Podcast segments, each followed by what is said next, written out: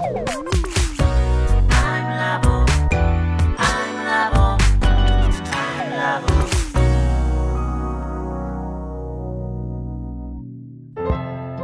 田智久のアイムラボアイデンティティ研究所。私は何者なのかそれは人類にとっての永遠のテーマ。15年の歳月をかけ開発された統合された究極の私と出会える技術アイミング。不確実性の時代を生きる次世代リーダーのためにアイデンティティの本質について語り尽くします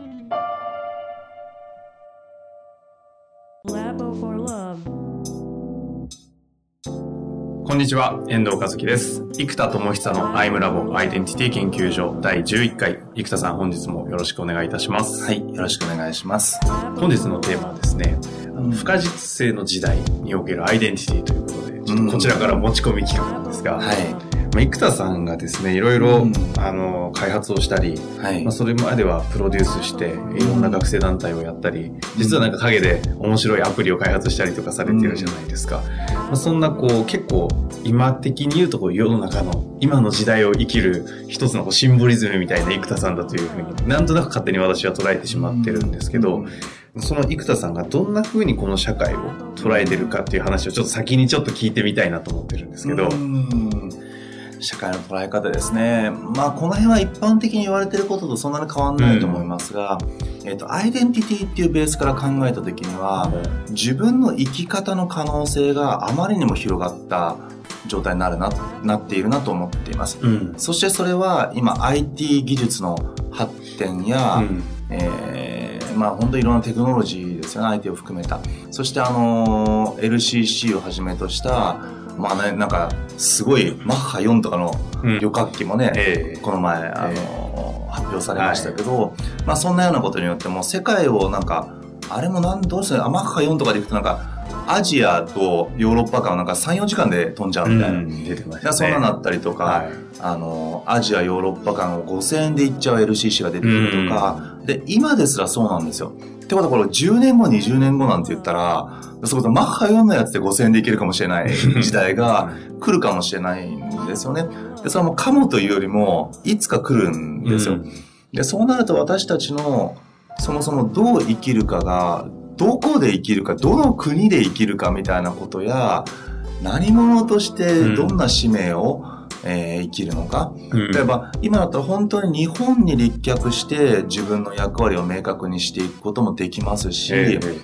例えばバックパック行った若者とかでカンボジア行ったら、あ、カンボジア絶対救おうなんて思って、カンボジアに立脚した上で、この国を豊かにしようって志を立てる人もいるわけなんですよ。そうすると、私という人間がどこでどのように生き、どのように私を生かすのかっていうのが、あまりにも広い可能性です。うんうんそして職能に関しての習得コストがどんどん下がっていってますよね。例えば昔だったら、なんだろうな、ブログみたいな仕組みを作るって多分もう、なんかスーパープログラマーが何人かがかりで何億円かけて作るみたいな時代から、ね、今ってワードプレスを、なんかもうボタン一つでサーバーにインストールできて、ブログサイトできましたって。じゃあデザイナーがいないとデザインできなかったのが、今ってね、テンプレート5000円ぐらいで買ってきて、じゃあそれをまたビーってアップロードしましたと。そうするとなんか、一個のかなりおしゃれなコンテンツマネジメントができるサイトを作ったとしても、まあ、下手すると1、2時間で、あのー技術力がなくてできちゃうわけです。うんそうすると、ホームページのシステムが入ったウェブを作るという職能を習得する時間って、まあ、やり方さえ教われば、今のやり方であれば、まあ、1時間もレクチャーしてもらったら、誰でも作れちゃうようになってるわけです。で、それぐらい実は技術への習得スピードがむちゃくちゃ上がっている。うんうんもちろん高度なものは未だに難しいですよ。えただその高度なものを誰でも使えるようにしていくっていう仕組みがどんどん増えてきてる上に、いろんな可能性が出るんですよ。えうんあ、じゃあ今なんか会社辞めてみ、辞めた後に、あ、そういえばなんかウェブ制作とかやってみようかなと思って、やったことないけど、なんて言った時に、今みたいな話を聞くと、うんえ、じゃあ、でもそれって5万円だったら売れるよねみたいな。あ、5万円で買う人いるんじゃない？ってなると、え、待って待って、じゃあそれって1日1個作るでしょ？って。でも、1時間か2時間で作れるじゃん？って。でも5万円でブログシステム全部入った仕組みを作ってくれますってネットで募集して、1日1個やったら、あれ ?20 日でこれ100万ぐらいになっちゃうじゃん。うん。あれ？みたいな。えでもそれって1日2時間でできるよね？みたいな。っていうことが思いついたら、あれ？じゃあそれビジネスにしてみようっていう人も出てくれば、待ってよ、それをアメリカで売るっていいかもしれないなと。うん。英語サイトを作って、そこで受注受けて、最適なものを探して、立ち上げます、みたいな。で、もしカスタマイズ入れたら10万ですとか。アメリカだったら、ね、今結構その IT の技術者の価格も上がってるので、制作コストが高いと。じゃあ待てよ、これをベトナムに住んで、アメリカで売ったらどうだろうと。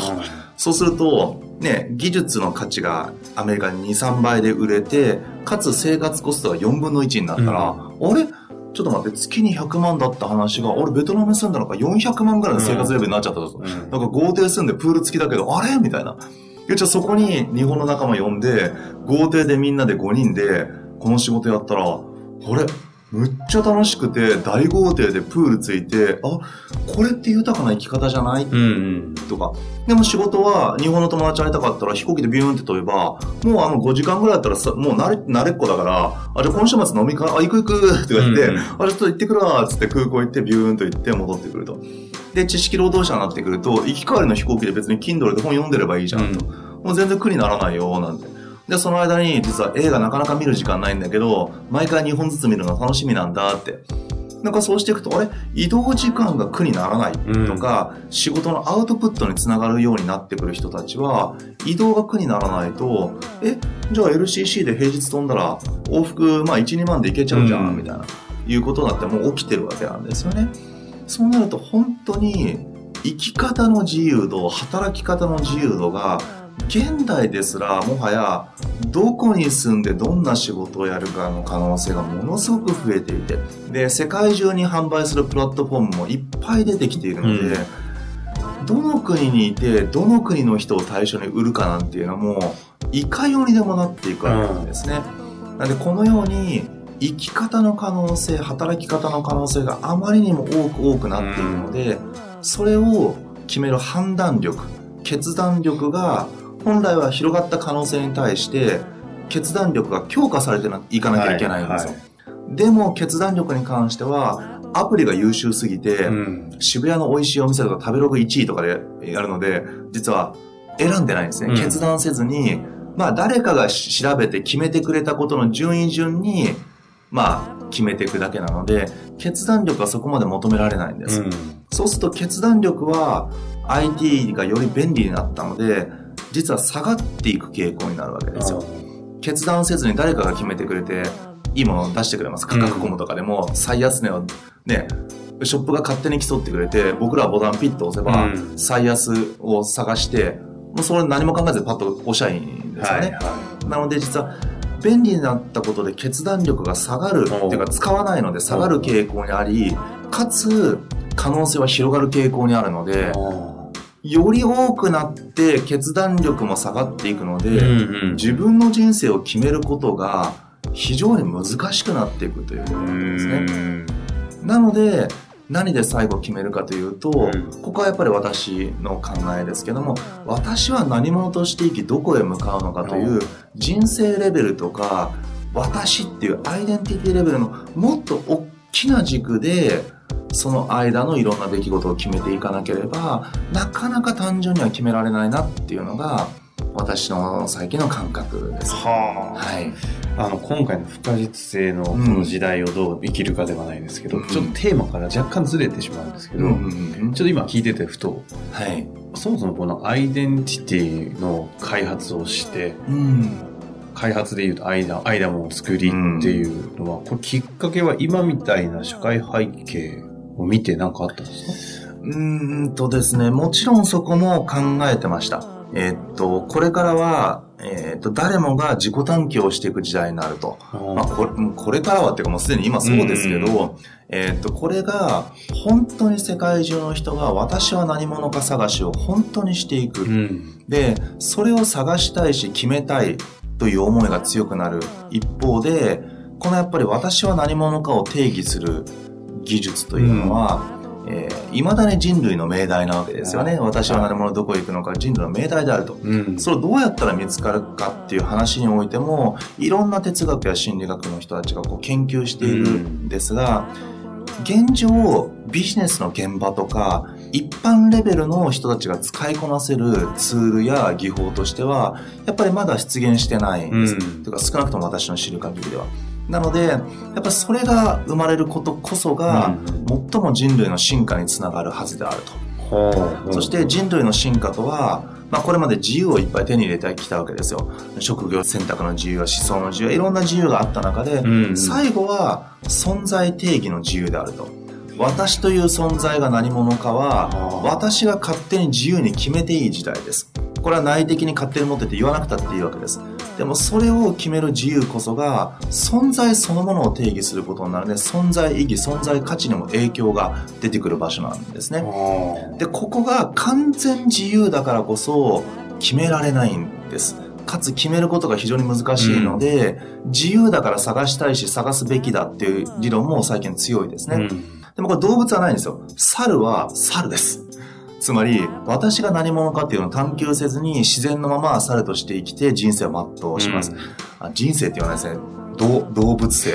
をまあ全うするわけですよ。はいはい魚は魚としてその魚の、まあちょっと言葉変えるとめんどくさいので人生えを全うすると。ところが私たち人間は、知識を扱ったり思考できるがゆえに、うん私が何者かを定義する自由を与えられてしまったがゆえに、その自由の中で決められないと苦しい。うん。で、こうなってくると、僕もいつもアイデンティティの専門をやっている立場だからこそより思うのは、そもそも自分探しなんかしなきゃいいんですよ。うん。自分なんて探すから見つからないし、うんだって哲学者が探求したって見つからないことを、うん一般の私たちが探し始めるから、うん自分が何者かわからない。うん何者かわからないから、今の仕事かどうかがわからないので、うん今の目の前の仕事に本気になれない。うん。本気になれないから職能も伸びないし、結果も出ないから褒められないので、アイデンティティも育たないわけなんですよ。でも、ね、一昔前だと死の子の言わず、目の前の仕事やってみろ言って、なんかよくわかんないけど、がむしゃらに5年間お、営業マンとして一発になったなって言われて、あ、確かに営業マンっていうアイデンティティは、社会人として一応恥ずかしくないレベルになったなって言って、後からアイデンティティは構築されていったものなんですね。うん。うん。ところが今は自分探しをしてしまうがゆえに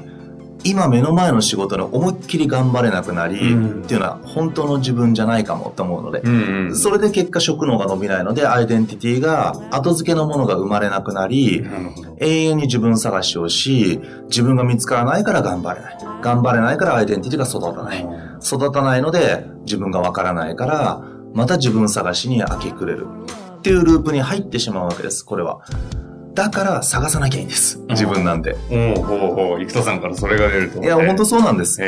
ところが探さなきゃいいと言ったってもはや今ね、先進国だったら、まあ、先進国全部書かないですけど、日本だったらね、少なくとも就職活動で自己分析とかから始まり、ね、自己 PR はあなたは何者かっていう問いを ね、答えてるわけだし、志望動機はあなたはどこに向かうのかを聞いてるわけです。え。うん。つまりね、あなたは何者でどこへ向かうんですかっていうのが就活でも聞かれるので、はい人生の命題を、そうです人の命題ですかね。もう取り繕ってでも作らなければいけない。うんそうすると一回そこの足を踏み入れてしまうと、働きながら、あれ？学生の時作った志や自分と働いてる現場がだいぶ違う。そりゃそうなんですよ。イメージしてるだけの世界と実際やってみると全然違うんで、でも、それは当たり前に起きるわけです。そこでまた自分探しが始まる。だからそもそも探さなきゃいい。だけど、ね、だけどです例えば、よね。ね、うんまあ人類のね、サステナブルな社会とか世界考えたら、いや、電気なんか使わなきゃいいじゃんと。エネルギー問題が起きるのは人類が電気使うからだと。じゃあ電気使わなきゃいいですよねって言った瞬間に、いや、それは無理だよねと。もうね、だって電車も電気もね、全部電気でしょって。使わないわけにいかない。節約はできるかもしれないけど。そうすると同じように、もはや自分探しなんかしなきゃいいよねって言われても、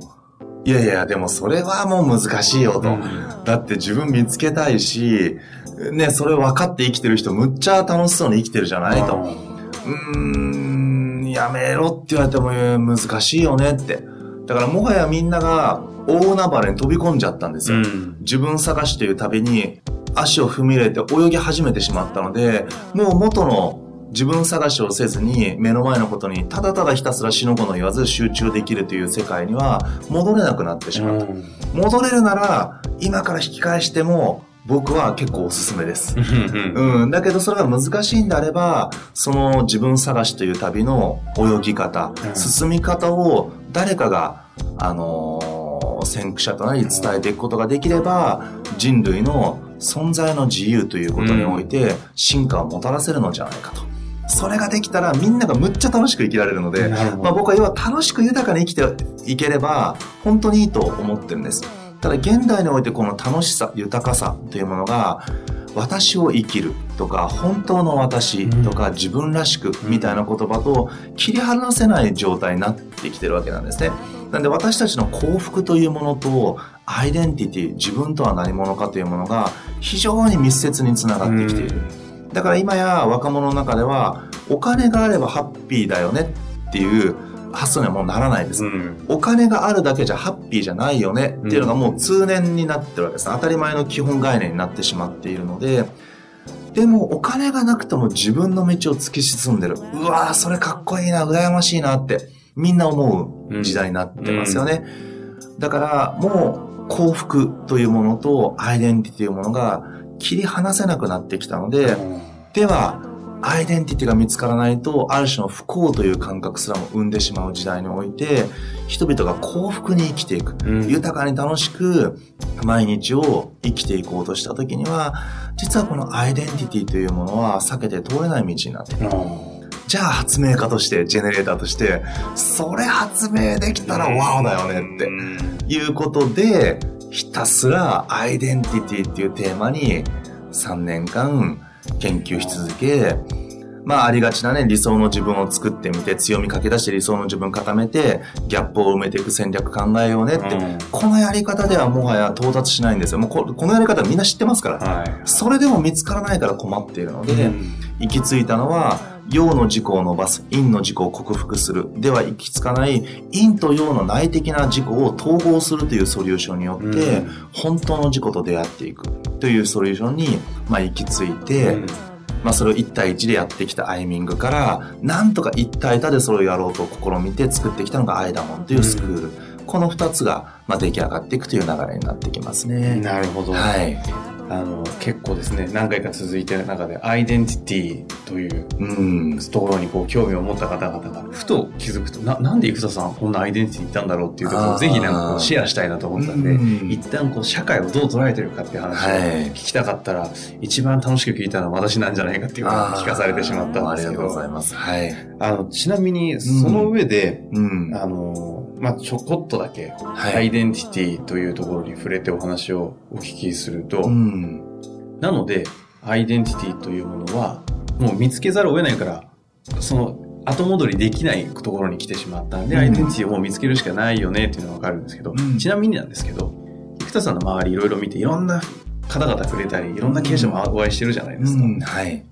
なんか初めから、こう、うんアイデンティティをそういうプログラムとか関係なく、ん。ボンって自分で見つけちゃってる人ってたまにいるじゃああ、ないですか。そうですね。ああいう人たちって、これあの単純に好奇心かもしれないんですけど、どういう経緯で見つけたりすることがあったりするってなんか、あイメージありますね。ちょっと経緯はわからないんですけど、今のお話を聞いて、ふと思い出したのが、あの、ネクシーズの近藤社長の講演会を聞かせていただいたことがあってですね。むちゃくちゃいい講演されてそうですね。もうむちゃくちゃ熱い方で、本当に場がパッと熱くなっていく、もう本当にあの人間エネルギーが解放されてる感じがはいはい本当に素晴らしいなと感じたんですね。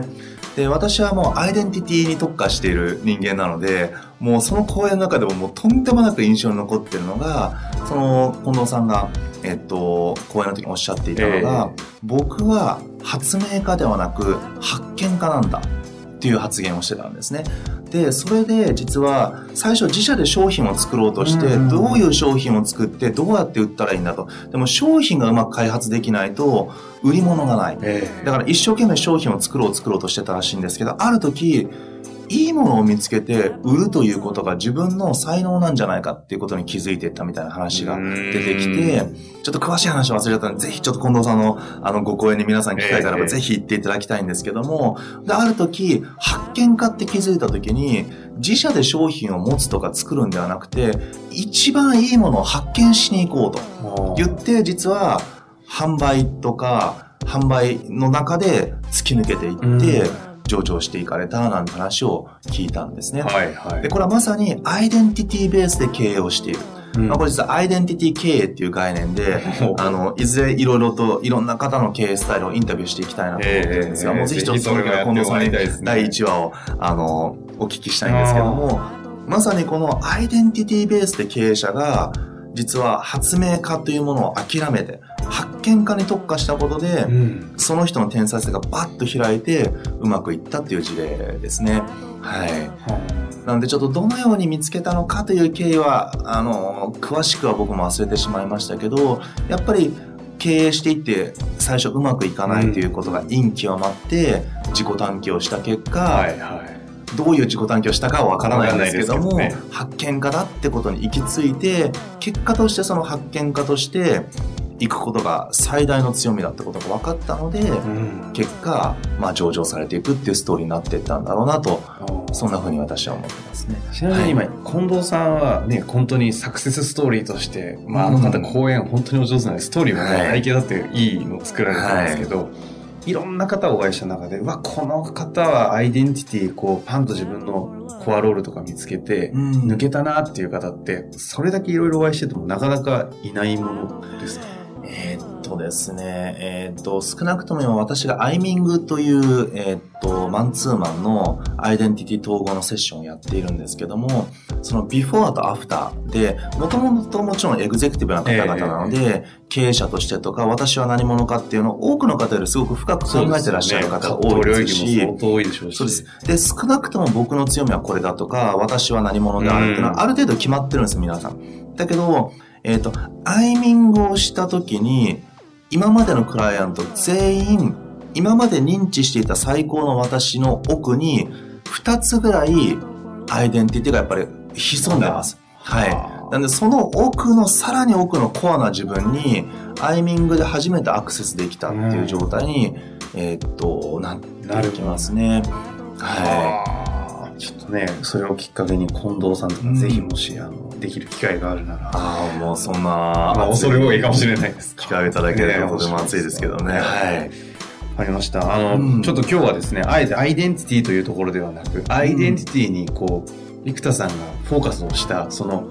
背景の方をお伺いしたいと思って、うん、今日このテーマをお聞かせいただきました。うん次回からまたアイデンティティにまた戻って、具体的なコンテンツの話とかお聞きしたいと思います。はい。本日はありがとうございました。ありがとうございました。